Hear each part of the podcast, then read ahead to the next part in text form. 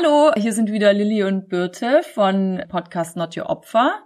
Heute machen wir eine ganz aktuelle Folge, weil sie dreht sich nämlich um den 25.11., den Tag gegen Gewalt an Frauen. Und wir wollen diesen Tag mit ein paar Fußnoten versehen. Für alle, die sich gerne mehr informieren wollen, was dieser Tag ist, oder auch über ein paar Aspekte reden, die sonst in der Debatte zu kurz kommen.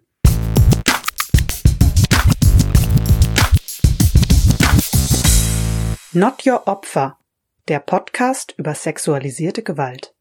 Genau, deswegen werden wir jetzt einfach durch diese Bezeichnung von diesem Tag durchgehen. Tag gegen Gewalt an Frauen und zu jedem einzelnen Wort bisschen was sagen. In nicht ganz der gleichen Reihenfolge? Genau, wir fangen Aus an. dramaturgischen Gründen. Wir fangen an mit äh, Tag, machen dann weiter mit Gewalt, dann mit Frauen und das letzte Wort, zu dem wir noch eine Fußnote machen, ist dann das Wort gegen. Okay. Ja, cool. Okay, willst du anfangen und mir was über den Tag an sich erzählen, wo der eigentlich herkommt? Ähm, ja, vielleicht als erstes zur Bezeichnung. Also der Tag heißt sowohl Internationaler Tag zur Beseitigung von Gewalt gegen Frauen oder er wird auch kürzer genannt Tag gegen Gewalt an Frauen und Mädchen. Das Mädchen wird auch öfters weggelassen. Zur Entstehung des Tages äh, fand ich das ganz spannend, auch nochmal nachzurecherchieren.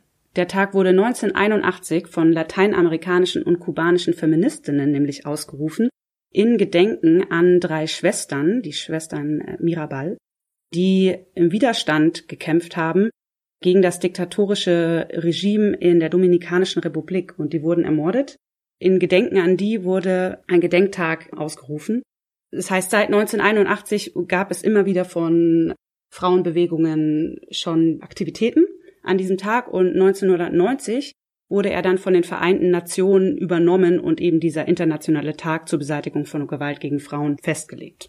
Genau, das soweit zu der Entstehung. Ich grätsch mal kurz rein, ja. weil ich finde es nämlich total interessant, dass dieser Tag eigentlich überhaupt keinen Ursprung hat, so in diesen westlichen Gesellschaften, obwohl man so Frauenrechte oder beziehungsweise Menschenrechte allgemein ja immer so denkt, oh, diese westlichen Gesellschaften sind da so die VorreiterInnen und alles, was damit zu tun hat, kommt von hier, in Anführungsstrichen. Aber das stimmt gar nicht in ja. dem Fall. Ja, finde ich auch super spannend. Gut. Also ich wusste das ehrlich gesagt vorher gar nicht. Also ja. es wird gar nicht miterwähnt, wenn man diesen Tag ja feiert oder anlässlich dessen Aktionen macht. Ja, total wichtig.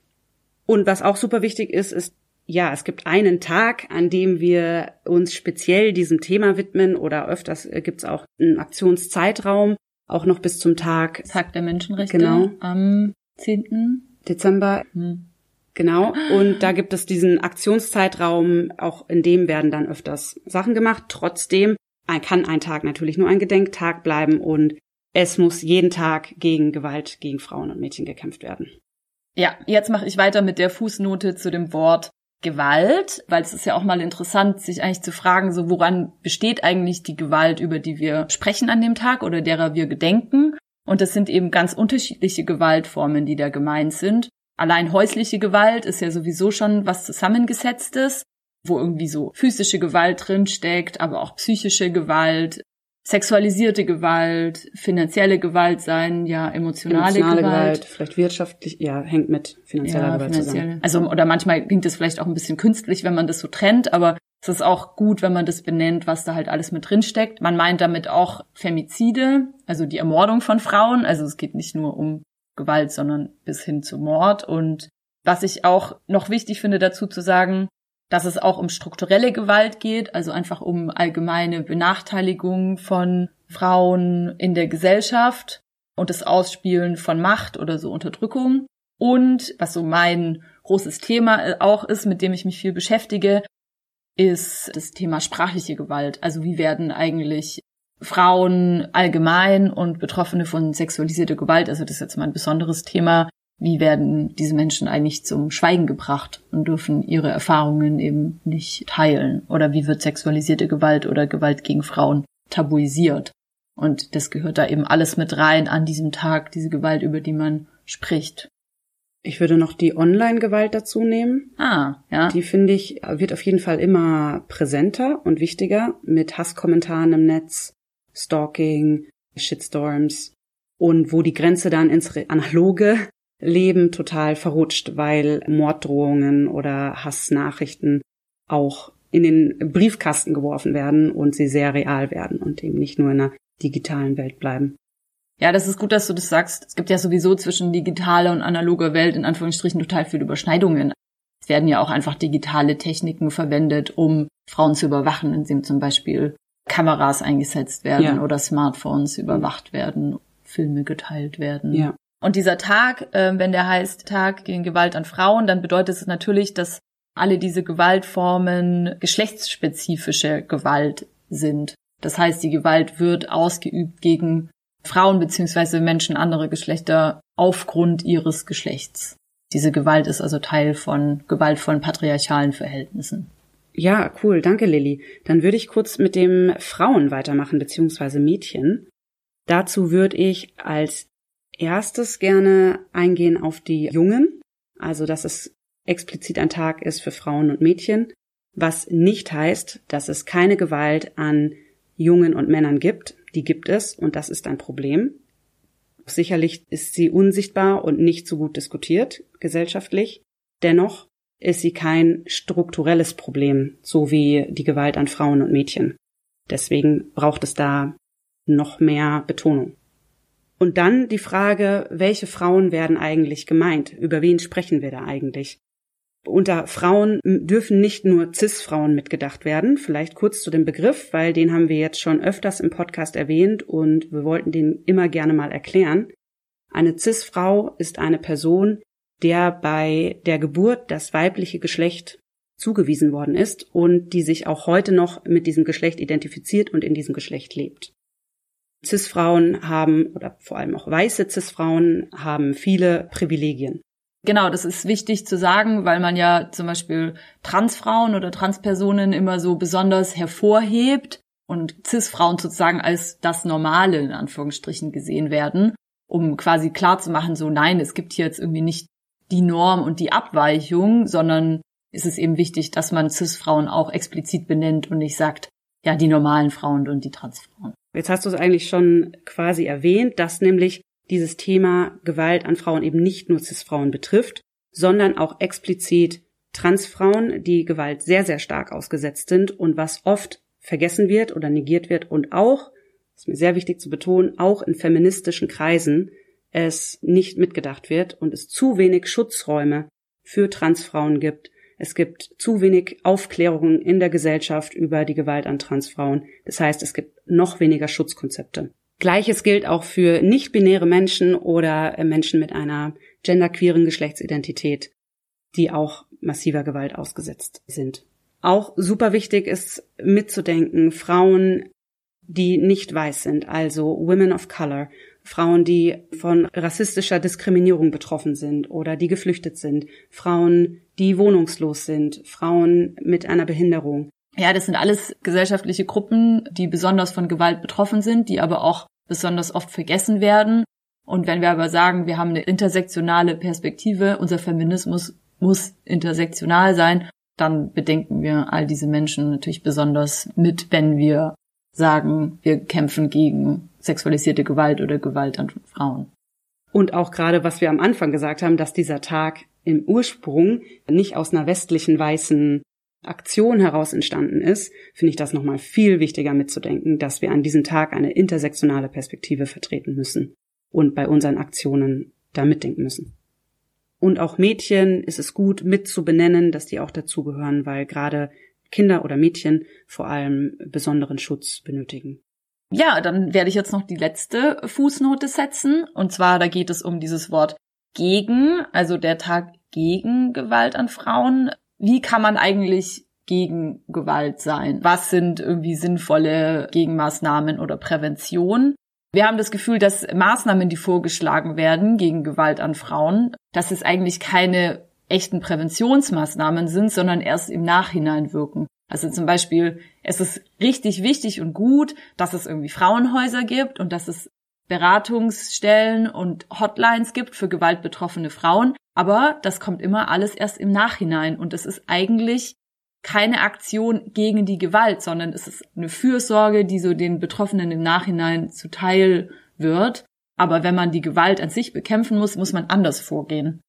Deswegen werde ich jetzt ein paar Sachen sagen, die so aus unserer Sicht gegen Gewalt an Frauen oder gegen geschlechtsspezifische Gewalt tatsächlich sinnvoll sind. Und wenn ich aus unserer Sicht meine, dann meine ich auch nicht nur uns, sondern auch Jule, die den Podcast äh, mit uns gestaltet und Judith vom Blog Ansichtssache, mit denen wir uns auch über diese Themen viel ausgetauscht haben. Und zwar das erste ist, wir sagen ja oft, dass so sexualisierte Gewalt oder Gewalt an Frauen äh, vor allem was mit gesellschaftlichen Machtverhältnissen zu tun hat. Und das heißt, diese müssen sich ändern. Macht ist eben auch immer mit Geld verknüpft und mit finanziellen Ressourcen. Und deswegen bedeutet es, dass Personen nicht aufgrund von einer ökonomischen Abhängigkeit in gewaltvollen Situationen gefangen sein dürfen. Das heißt, Frauen und Kinder brauchen mehr finanzielle Ressourcen, damit sie gewaltvolle Situationen verlassen können. Das ist mal so der eine Punkt. Der nächste Punkt ist, dass Kinderrechte auch gestärkt werden müssen, um so die Abhängigkeit und das Ausgeliefertsein von Kindern in gewaltvollen Situationen zu verringern oder auch Kindern mehr so Handhabe und Hilfe an die Seite zu geben. Dann, was aus unserer Sicht, also wir sind ja auch Teil von einem Kollektiv gegen sexualisierte Gewalt, was ganz wichtig ist, die Kollektivierung und die Politisierung von Betroffenen von Gewalt muss gestärkt werden. Betroffene müssen sich zusammenschließen und eben sehen, dass es nicht Einzelfälle sind, wenn Gewalt passiert, sondern es sind eben strukturelle Probleme, die sind gesellschaftlich angelegt und ganz tief verankert in dem, wie wir miteinander umgehen. Und dieses Bewusstsein muss eben da sein bei Betroffenen selber, aber auch, dass man das so gesellschaftlich reinträgt.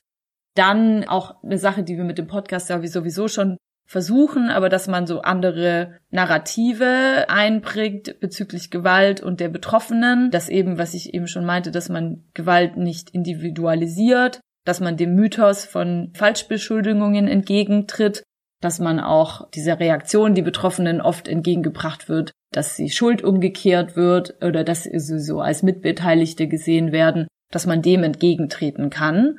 Aber das darf natürlich nicht nur an Betroffenen von sexualisierter Gewalt oder von Gewalt insgesamt hängen, das einzubringen, sondern da braucht man eben die ganze Gesellschaft und zum Beispiel auch so Journalistinnen als Verbündete.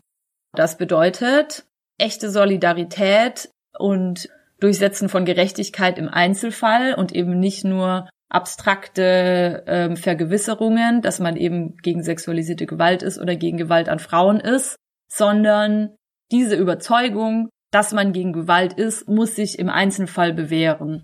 Und wenn eine Betroffene sich zu Wort meldet, dann muss sie Unterstützung bekommen und darf nicht in Zweifel gezogen werden. Muss ihr geglaubt werden. Muss ihr geglaubt werden. Und das ist das, was ich so oft sehe und was ich so oft bemängle, dass man irgendwie abstrakt so von sich selber der Meinung ist, ja, ja, man ist ja gegen Gewalt oder sexualisierte Gewalt oder Gewalt an Frauen. Und immer dann, wenn sie konkret auftritt im eigenen Umfeld, dann fällt man doch wieder in alte Muster von Schuldumkehr und Relativierung und Verharmlosung und das darf nicht sein. So, die abstrakten Überzeugungen müssen sich im Einzelfall und im konkreten Leben auch bewähren.